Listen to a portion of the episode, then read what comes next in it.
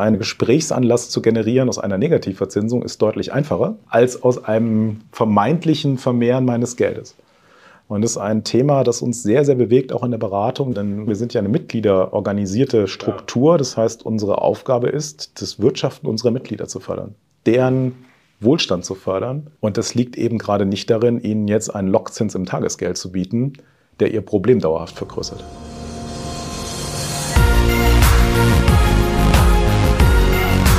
B und P Business Talk. Der Wirtschaftspodcast aus der Metropolregion Hamburg. Präsentiert von Business and People. Ja, hallo, mein Name ist Tobias Pusch. Mit meiner Firma Wortlieferant produziere ich diesen Podcast. Und für diese Episode waren Host Wolfgang Becker und ich mit unserem mobilen Studio in Winsen. Und zwar in der Zentrale der Volksbank Lüneburger Heide. Dort haben wir den Vorstandssprecher Ulrich Stock zum Gespräch getroffen und es war eigentlich so ein bisschen ein Ritt durch die aktuellen Themen. Zum einen erzählte er uns, was er vom Tagesgeld hält, welche Wucht der heute noch unterschätzte Fachkräftemangel entfalten wird und vor allem auch, wie er den derzeit erlahmten Markt für Privatimmobilien sieht. Er sagt dazu zum Beispiel, die Eigenheime sind aktuell günstiger als in den 80er Jahren, aber es fühlt sich nicht so an. Warum?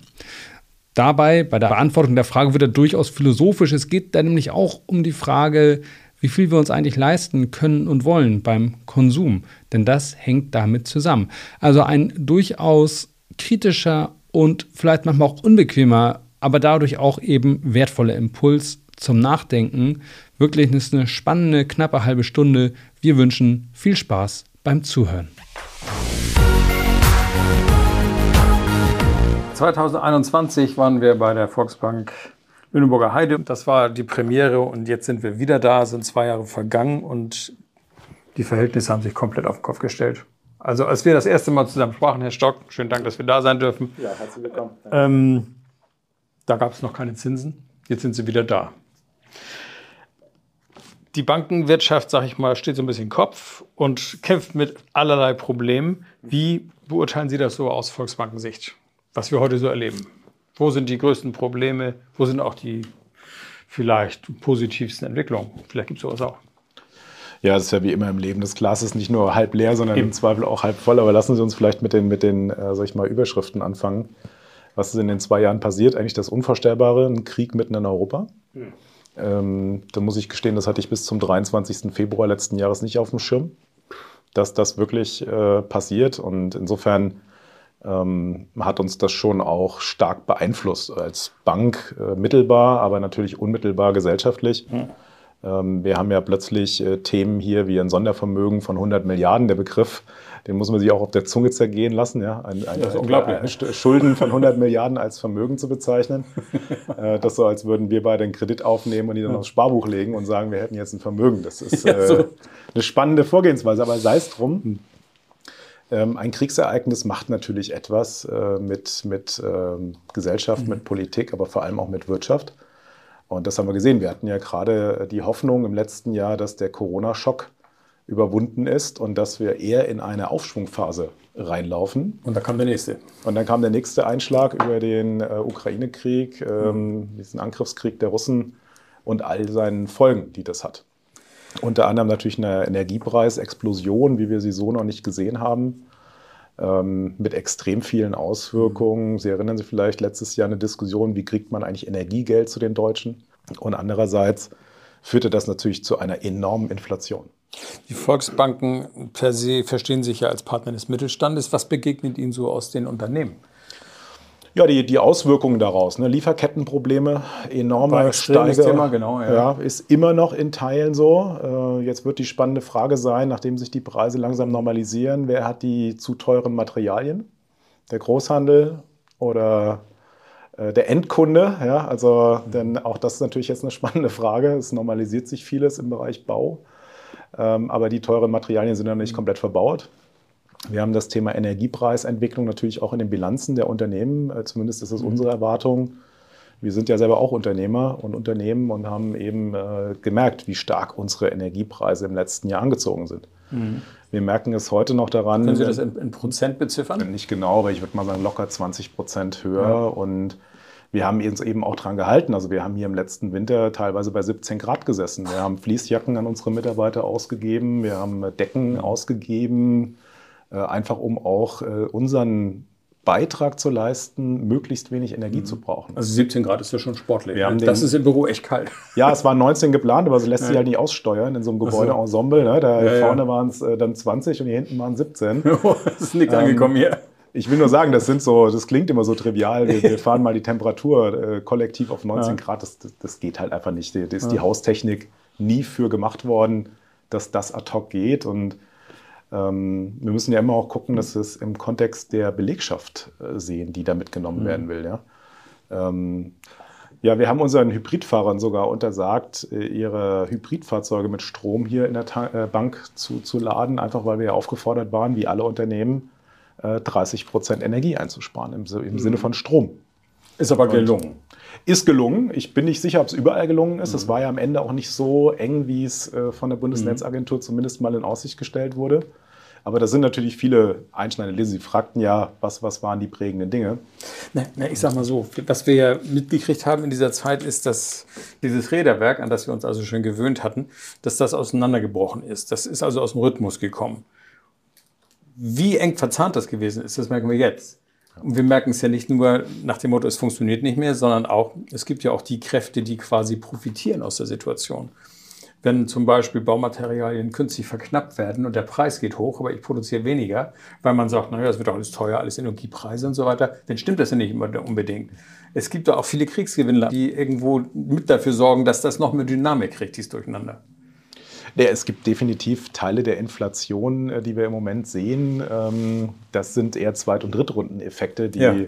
Oder manche vielleicht auf der Welle auch eine Möglichkeit gesehen haben, äh, was mitzunehmen für das eigene Unternehmen. Ist ja nicht umsonst so, dass die Gewinne der DAX-Unternehmen historische Höchststände im Jahr 2022 in Summe erreicht haben. Das ist eigentlich von Anfang an, fand ich das verrückt. Ja, aber der das ist Situation, halt dass die- marktwirtschaftlich jetzt nicht besonders verrückt, sondern äh, Nee, nee. Die, die Möglichkeiten, Preise auszunutzen, ist jetzt nichts, was unternehmerisch völlig fremd ist. Also eigentlich eine normale Situation, dass man guckt im Preis und Absatz, wo ist mein optimaler Punkt. Und ich glaube, da war für viele die Option, etwas weniger abzusetzen, dafür eine höhere Marge oder Gewinn zu generieren, ein legitimes betriebswirtschaftliches Instrument. Nun gibt es ja eine gute Nachricht, die Zinsen sind zurück. Das wird einen Banker freuen. Hat natürlich wieder andere Effekte. Ich sage mal, ein Baugeschäft liegt im Moment brach. Das wird den Banker nicht freuen, weil auch die Volksbanken sind natürlich in der Projektentwicklung und Bauträgergeschäft immer ganz stark gewesen. Wie sieht die Situation in dem Bereich zurzeit aus? Ja, so vielschichtig, wie Sie es äh, faktisch beschreiben. Also erst einmal freut es den Banker, dass die Zinsen zurück sind, weil Banken äh, letztlich an der Zinsdifferenz zwischen Krediten und Einlagen grundsätzlich erstmal damit arbeiten und damit Geld verdienen. Das war ja das Problem der Niedrigzinsphase, dass genau das nicht mehr funktioniert hatte. Ähm, wo ich nicht so positiv bin, ist der Glaube, dass das für die Bevölkerung besonders gut ist, weil sie müssen Zinsen immer differenzieren zwischen einem Nominalzins und einem Realzins. Wir kommen aus einer Phase, wo wir eine Inflation von 1,5 Prozent oder sowas hatten, 1 Prozent teilweise nur, und einen äh, negativen Zins von 0,5. Das heißt, sie waren so bei minus 2 ungefähr in ihrer Realverzinsung. Aber jetzt. Wir hatten jetzt Inflation irgendwie 8 Prozent, 10 Prozent und haben jetzt einen Zins von 3,5 oder 4, wenn Sie irgendwo sagen, Sie nehmen das EZB-Einlagenzinsniveau. Äh, Das heißt aber, das Problem der Realzinsverluste ist deutlich größer, Ist größer geworden. Ja, aber das Thema wird heute bei Weitem nicht mehr so viel diskutiert. Also ich sag mal so, einen Gesprächsanlass zu generieren aus einer Negativverzinsung ist deutlich einfacher als aus einem vermeintlichen Vermehren meines Geldes. Und das ist ein Thema, das uns sehr, sehr bewegt, auch in der Beratung, das den Kunden klar zu machen, weil es liegt nicht in unserem gemeinsamen Interesse, denn sollen wir nochmal sagen, wir sind ja eine mitgliederorganisierte Struktur. Das heißt, unsere Aufgabe ist, das Wirtschaften unserer Mitglieder zu fördern, deren Wohlstand zu fördern.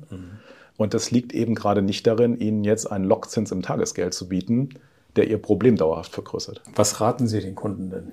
Struktur, Struktur, Struktur. Und Struktur im Geldanlegen kriegen sie halt nur durch Beratung. Die wenigsten äh, Deutschen sind in der Lage, sich selbstständig eine Struktur für ihre Geldanlage zu erarbeiten. Äh, Die Tendenz ist, dass die deutschen Anleger in Summe viel zu kurz angelegt sind, also Spareinlagen, Sichteinlagen, Tagesgeld. und dass diese Gelder, die da liegen, aber gar nicht kurzfristig gebraucht werden. Und damit verschenken sie in normalen Zinsstrukturzeiten einfach eine Menge Renditemöglichkeit. Das ist aber die allgemeine Verunsicherung am Markt, wenn man sagt, okay, im Notfall will ich schnell an mein Geld rankommen. Ich weiß nicht, ob ich es brauche. Ich glaube, das ist der Treiber für diese Entwicklung. Aktien sind auch so eine Geschichte. Klar, wir haben historische Höchststände, aber gleichzeitig auch, ich glaube, in Deutschland sowieso irgendwie eine Aktienallergie oder sowas in der Richtung. Ne? Ja, aber das korreliert ja alles miteinander. Wenn Sie sagen, ähm, ich muss an mein Geld rankommen als Kunde, oder, ja, dann stellt sich ja die Frage, warum? Und was war denn in den letzten 20 Jahren? Das Tagesgeld gibt es ja noch gar nicht so extrem lange. Das Tagesgeldkonto ist ein Produkt der 90er Jahre. Ja. Vorher kannten wir das in, in Nee, der nee, Branche genau. gar nicht. Und ähm, das Tagesgeld an sich ist gemacht. Ich sage das immer so intern bei Diskussionen, das ist der umgedrehte Dispo-Kredit. Mhm. Wenn ich irgendwie äh, 4.000 Euro im Monat verdiene, dann hat man typischerweise bei der Bank ein Dispo von 12.000 und dann wäre meine Mhm. Empfehlung, auch ein Tagesgeld von 12 oder vielleicht 15.000, vielleicht 20.000 zu haben, Mhm. wenn man die Liquidität hat. Da geht es darum, eine Waschmaschine austauschen zu können, mal einen Mhm. größeren Urlaub zu finanzieren. Also Dinge, die außerhalb des normalen monatlichen Einkommens liegen. Aber es ging nie darum, seine komplette Liquidität Das auf einen Sparform zu nehmen. Ne? es ist keine Sozusagen. Sparform. Das Nee. heißt, Tagesgeldkonto ist keine Sparform Nee. per se. Ähm, und die Empfehlung wäre wirklich, sich immer wieder mit äh, Beraterinnen und Beratern über seine Struktur auszutauschen. Und es ist auch so, ein, also wir haben relativ häufig das Erlebnis, dass es je älter die Menschen werden, sagen, ich muss das alles liquide haben. Es steht nirgendwo geschrieben, dass man Aktiendepots nicht vererben darf. Ganz im Gegenteil. Ja, Denn ja. äh, wenn Sie heute irgendwie 85 plus sind, dann ist die Erbengeneration Mhm. normalerweise nicht aufs Erbe angewiesen. Die nimmt es zwar Das natürlich ist gerne, ist auch in Ordnung, logisch, ja, ja. aber Nee, die stimmt. Mhm. sind wirtschaftlich nicht darauf angewiesen. Und insofern ist es äh, nicht sinnvoll, die ganze Zeit diese Liquidität vor sich jetzt. Also wäre die Aktie quasi sozusagen des Rätsels Lösung. Ein Bestandteil im Zweifel, aber wir haben ja noch viel größere Anlagespektren. Man kann über Immobilien reden, in der Direktanlage oder auch über Fondsstrukturen. Wir können über andere Sachwerte reden, wir können auch über Rohstoffe reden. Also es gibt eine riesen Bandbreite. Anleihen sind gerade auch wieder ein, durchaus ein richtig, interessantes Thema. Bis hin zu ETFs. Es muss halt nur für beide Seiten passen. Ne? Das äh, vom Geldwechseln alleine lebt eben auf Dauer niemand. Nee, nee. Ähm, aber also wir sind da in der Anlage, im Anlagehorizont extrem breit, was verfügbar ist. Aber um zu wissen, was Sie brauchen, muss klar sein, wie lang ist das Anlagespektrum und welche Risikobereitschaft hat man. Lassen wir uns noch mal zum Thema Aktivitäten in der Bauwirtschaft zurückkommen. Ähm, wie nehmen Sie das zurzeit wahr? Was passiert da? Ich meine, man hat hohe Risiken. Wir haben jetzt die ES, ESG-Scoring-Geschichte, die da irgendwie kommt. Man redet nur noch von Risiken, Risiken, Risiken. Äh, für jemanden, der im Baugeschäft groß und aktiv ist, natürlich nicht unbedingt das, was man dauernd hören will. Die Leute sind verhalten mit dem Kaufen, weil sie finanzieren müssen. Die anderen sind verhalten mit dem Verkaufen, weil sie sich höhere Preise erhofft haben. Also irgendwie ist ja alles im Moment im Eimer. Jetzt reden wir nochmal über Wohnungsbauförderung und den Stillstand auf der Seite. Was passiert da bei Ihnen? Also bei der uns Volksbank konkret- Lüneburger Heide. Ja, also im Bereich Wohnbaufinanzierung hat sich das Geschäft halbiert. Das äh, ist wie bei fast allen Banken. Ich glaube, wir haben da eher noch eine ganz gute Situation, weil hier in der Metropolregion Hamburg dann doch noch das eine oder andere im Bereich Eigentumswohnungstransaktion passiert ist. Aber da, da spüren wir das natürlich extrem. Eine Zurückhaltung. Ähm, wir haben auf der anderen Seite ja unsere Tochtergesellschaften im Makelbereich. Ähm, Da ist es so, wir haben sehr viele Objekte, aber weniger Transaktionen. Das heißt, die Dauer, bis ein Verkauf stattfindet, hat deutlich zugenommen. Vor zwei Jahren undenkbar. Zu viele Objekte. Ich meine, jeder hat gesagt, ja, genau. Objekte. Da war es genau umgedreht. Da brauchten sie es manchmal gar nicht veröffentlicht. Da haben sie es an, an zehn Leute geschickt und acht haben gesagt, ich nehme es. ähm, das hat sich halt gedreht. Das ist aber erstmal auch nicht ungewöhnlich. Wir haben im Bereich der Baulanderschließung, machen wir ganz normal weiter. Wir sind kein Mhm. Unternehmen, das jetzt besonders zyklisch agiert. Wir haben gerade in Soltau ein großes äh, Gebiet mit 60 Mhm. Einheiten, ähm, also 60 Bauplätzen. Wir wären in Munster eins mit paar 20 Bauplätzen. Mhm. Und insofern sind wir zum Thema Immobilien ähm, ja für den Moment nicht begeistert, was die Marktsituation angeht, aber wir haben ein positives Bild, insbesondere auf den Bereich der Wohnimmobilien. Ähm, da würde ich gerne die Flughöhe auch nochmal eins, eins höher setzen. Ähm, Deutschland hat sich vorgenommen, 400.000 Wohnungen zu bauen. Wir werden dieses Jahr so 165.000 ungefähr schaffen. Wir haben äh, Nettozuzug. Und die Zahl der Baugenehmigungen sinkt. Bau, genau, also ich kann Ihnen sagen, unsere Bauträger, Bauprojektierer, die wir hier in der Region haben, die sind alle zurückhaltend wegen, wir sprachen es ja vorhin schon an, die Unsicherheit der Baukosten. Ja. Äh, Die Zinsen sind da auch ein Thema, aber die sind da gar nicht so das, das treibende Element bei den, bei den äh, Projektentwicklern. Das wäre relativ fix, aber, aber zum Ja. Beispiel so, so Gleitklauseln in irgendwelchen Materialbeschaffungsverträgen und so weiter, da wird es also heikel. ich sag's Ne? mal ganz pauschal, wer nicht bauen muss, der baut nicht. Nee, genau. Das führt aber jetzt schon dazu, dass eben auch bei den Bauunternehmern plötzlich Ressourcen frei werden. Wir haben die ersten gesehen, die Kurzarbeit für Teile der Belegschaft angemeldet Insolvenzen haben. haben wir auch, genau. Weil ja, Insolvenzen weniger aus zu wenig Arbeit, sondern vielleicht einer nicht so guten Projektkalkulation, haben wir durchaus auch schon was gesehen. Ähm, Also der Markt äh, ist durchaus in Bewegung, aber wir glauben an den, an den Wohnimmobilienmarkt ähm, grundsätzlich, aber sowieso hier in der äh, Metropolregion Hamburg ähm, mal der, der Urbanisierungstrend. Also mehr Menschen in die urbanen Gebiete, der ist ja nach wie vor intakt. Ich hatte neulich ein interessantes Gespräch in Stade mit einem Bauunternehmen und die sagten, also bei denen ist das mit dem Bauen nicht so ein Riesenproblem, weil es gab diesen Riesenhype nicht. Also der Markt war nicht so stark überhitzt wie zum Beispiel in Hamburg, wo Baupreise Quadratmeter 6, 7, 8.000 Euro oder sowas am Ende äh, gang und gäbe waren. Das war natürlich da draußen in Stade nicht der Fall. Sie sind ja auch sehr in der Fläche. Gilt das für Sie auch? Ist das in Soltau das Leben noch ein bisschen entspannter? Ja, ob es jetzt entspannter ist im, insgesamt, das weiß ich Finan- nicht. Aber finanziell. finanziell ja. Aber die Leute müssen halt berücksichtigen, dass sie dafür eine höhere Mobilitätskosten haben. Ähm, Wenn sie in Soltau wohnen und in Hamburg arbeiten, dann sind sie jeden Tag äh, 60 Minuten One-Way irgendwie unterwegs, wenn sie kein Homeoffice machen können. Und ähm, das hat ja alles seinen Preis. Also das, der Grund, warum der Quadratmeter Boden in Soltau etwas günstiger ist als vielleicht in Hamburg, oder jeder, können wir jeden anderen Ort nehmen hier, ähm, das hat da halt einfach den Grund, äh, dass die Attraktivität nicht so hoch ist wie Hamburg.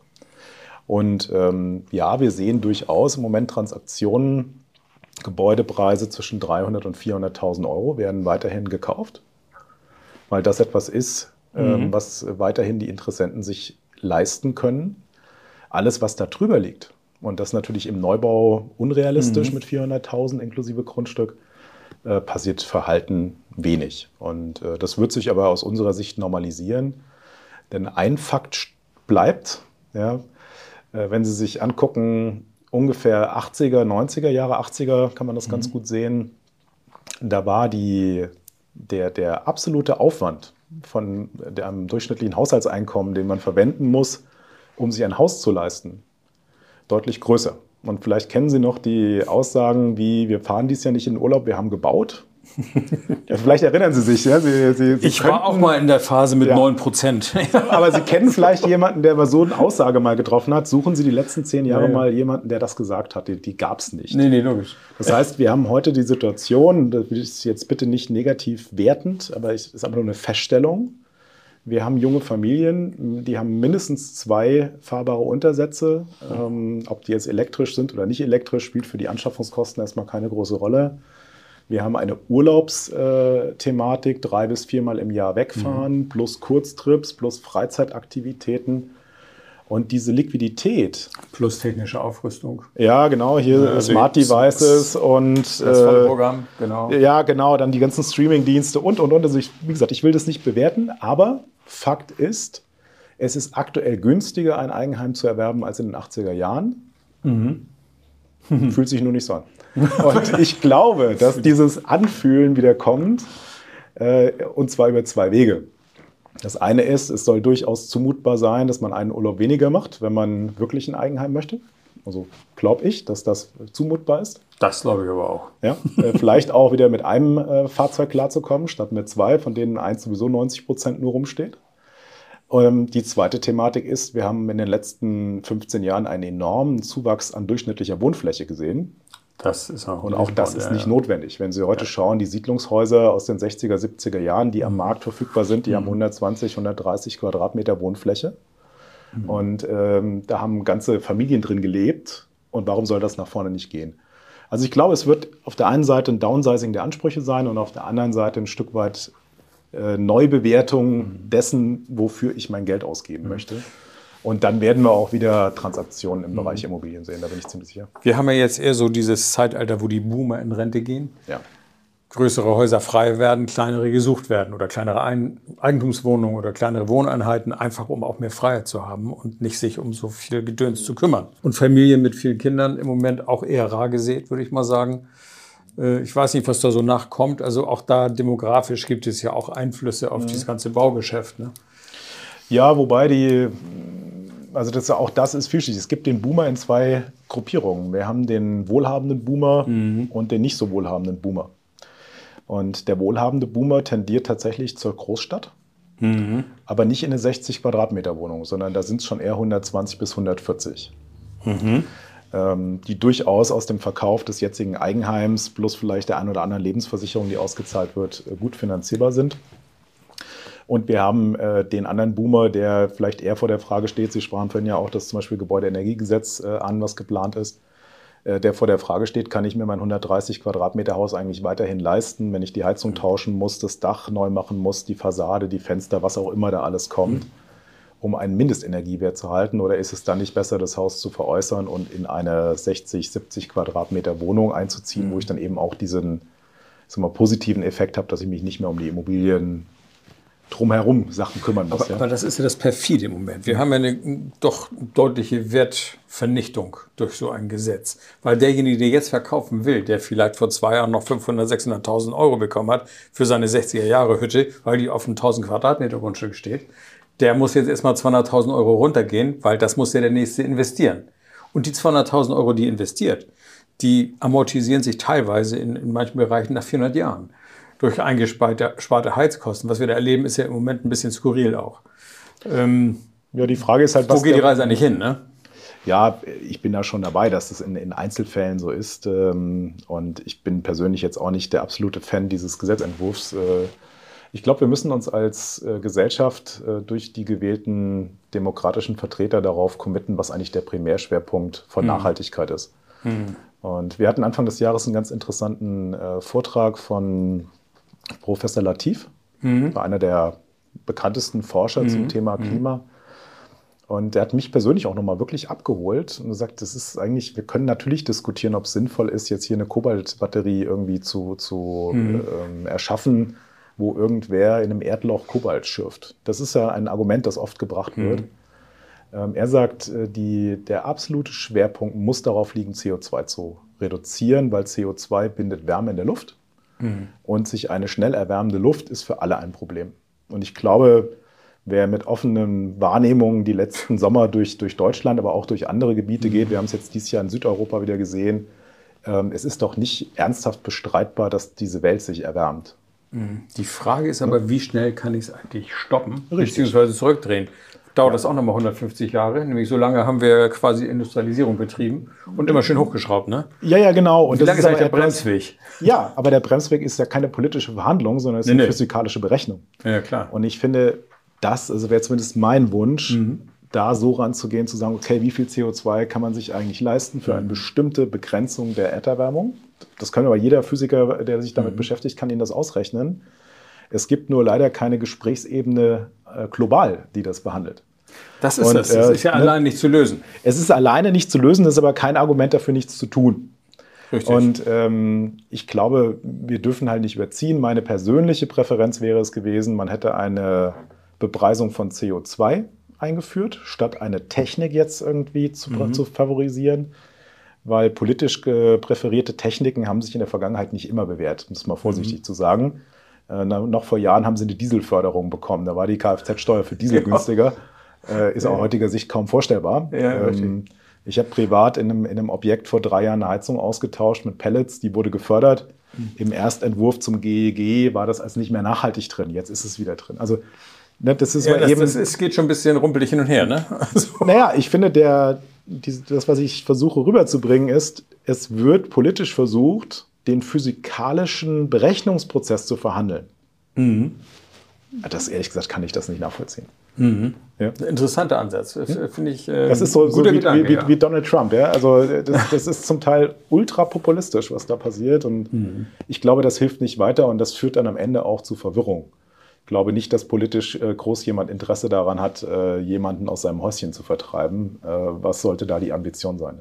Wir haben schon ein bisschen gesprochen über die derzeitige Situation, also speziell jetzt auch was Immobilien angeht, Sie haben durchblicken lassen, dass Sie sagen, okay, wir haben jetzt eine Phase, aber das wird auch wieder anziehen mit dem Wohnungsbau. Muss es ja, die Leute müssen ja irgendwo wohnen. Was bedeutet das für die Zukunftsaussichten der Bank? Ja, grundsätzlich gut. Banken sind ja aus in ihrer Grundstruktur ein Mittler in, in volkswirtschaftlichen. Prozessen. Also sag mal ganz einfach, der eine hat mehr Geld, als er braucht, der andere hat weniger Geld, als er gerade braucht. Und diesen mhm.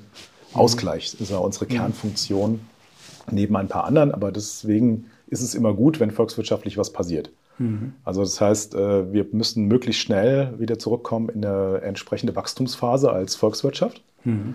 Unser komplettes System basiert auf Wachstum. Ähm, insofern sind Rezessionsaussichten natürlich alles andere als hilfreich. Ähm, aber über den Wohnungsbau kommt, haben wir jetzt, glaube ich, schon, schon drüber gesprochen.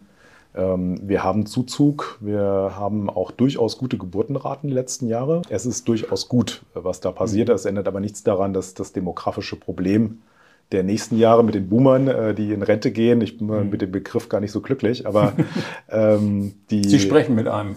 Ich spreche mit einem, ja genau. Deswegen, da siehst du, Sie den Begriff zuerst verwendet haben, können wir ihn weiter fortführen. Alles ähm, gut. Das Thema ist äh, definitiv mhm. eins und ist aus einer ganz anderen Sicht. Wir werden, glaube ich, sehr, sehr schnell die Frage beantworten müssen, wer hier eigentlich in den nächsten 15 Jahren die Arbeit macht. Das ist das Fachkräftethema, Riesenthema. Mhm. Wie sieht es denn da bei der Volksbank aus? Ja, ich würde sagen, wir sind leicht überdurchschnittlich, was die, was die Altersstruktur angeht. Das heißt, bei uns gehen noch mehr Boomer äh, relativ gesehen in Rente, als das in mhm. der Bevölkerung der Fall ist. Mhm. Ähm, also das bedeutet, über 30 Prozent der oh. Mitarbeiter oh. verlassen uns in den nächsten zehn Jahren. Das heißt, sie brauchen dringend Nachschub. Wir brauchen dringend Nachschub. Ähm, wir werden aber sicherlich auch darüber sprechen müssen, mhm. ob das überhaupt machbar ist. Ich will Ihnen ein kurzes Beispiel geben oder ein Zahlengerüst. Ähm, und zwar ist das jetzt wiederum Bundesebene und auch nichts, was in irgendeiner Form großen Prognosen unterliegt, sondern einfache mhm. Mathematik.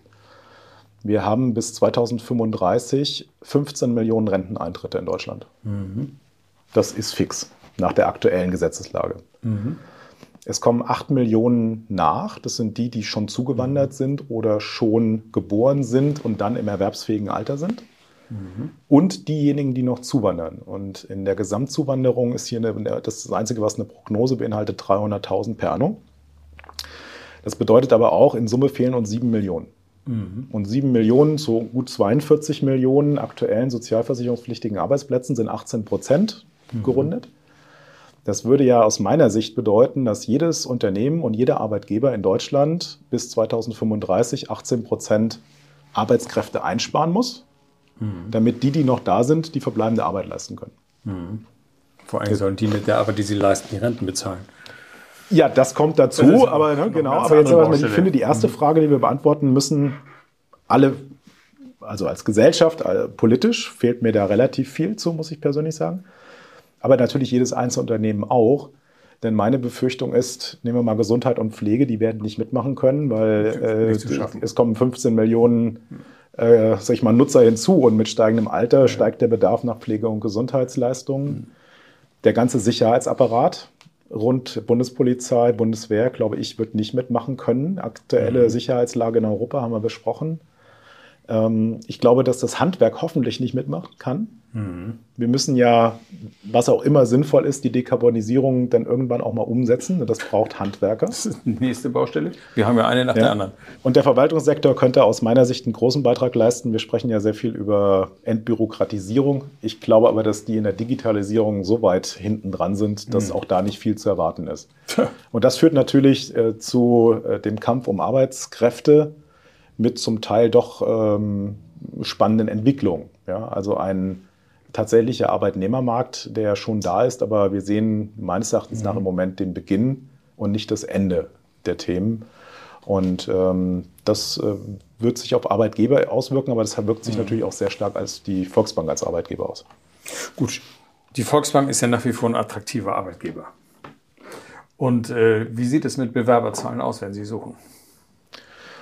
Ja, das äh, ist grundsätzlich noch ganz okay.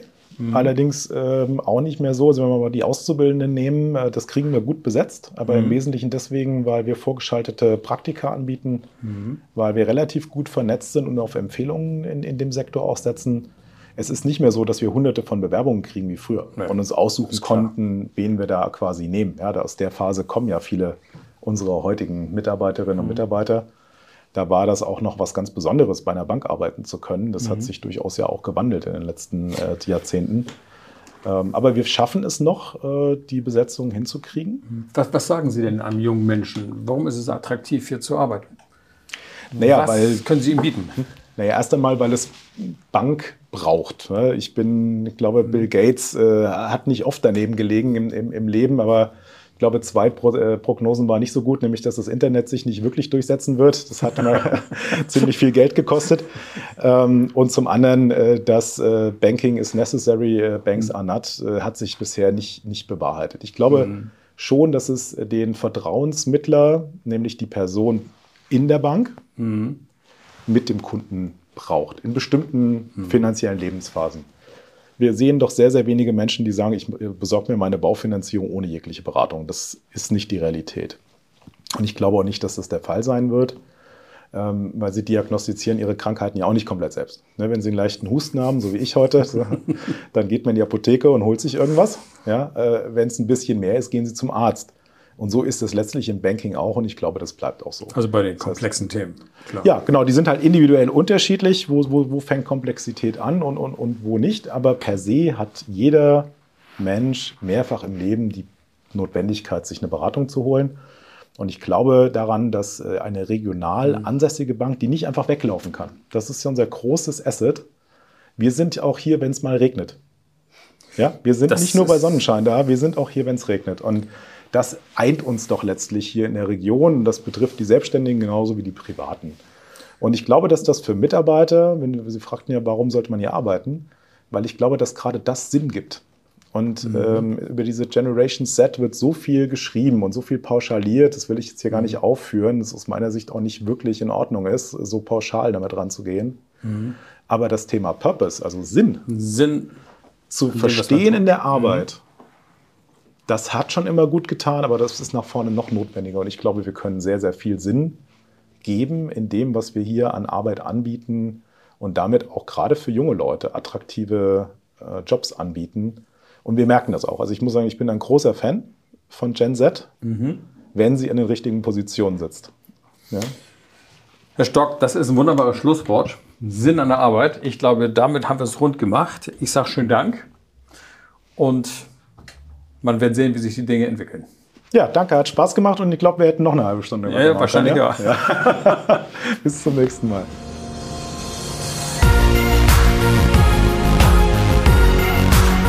Das war der B&P Business Talk.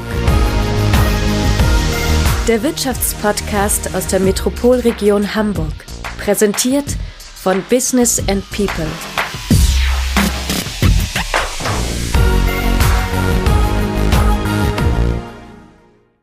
Dieser Podcast wurde produziert von Wortlieferant.de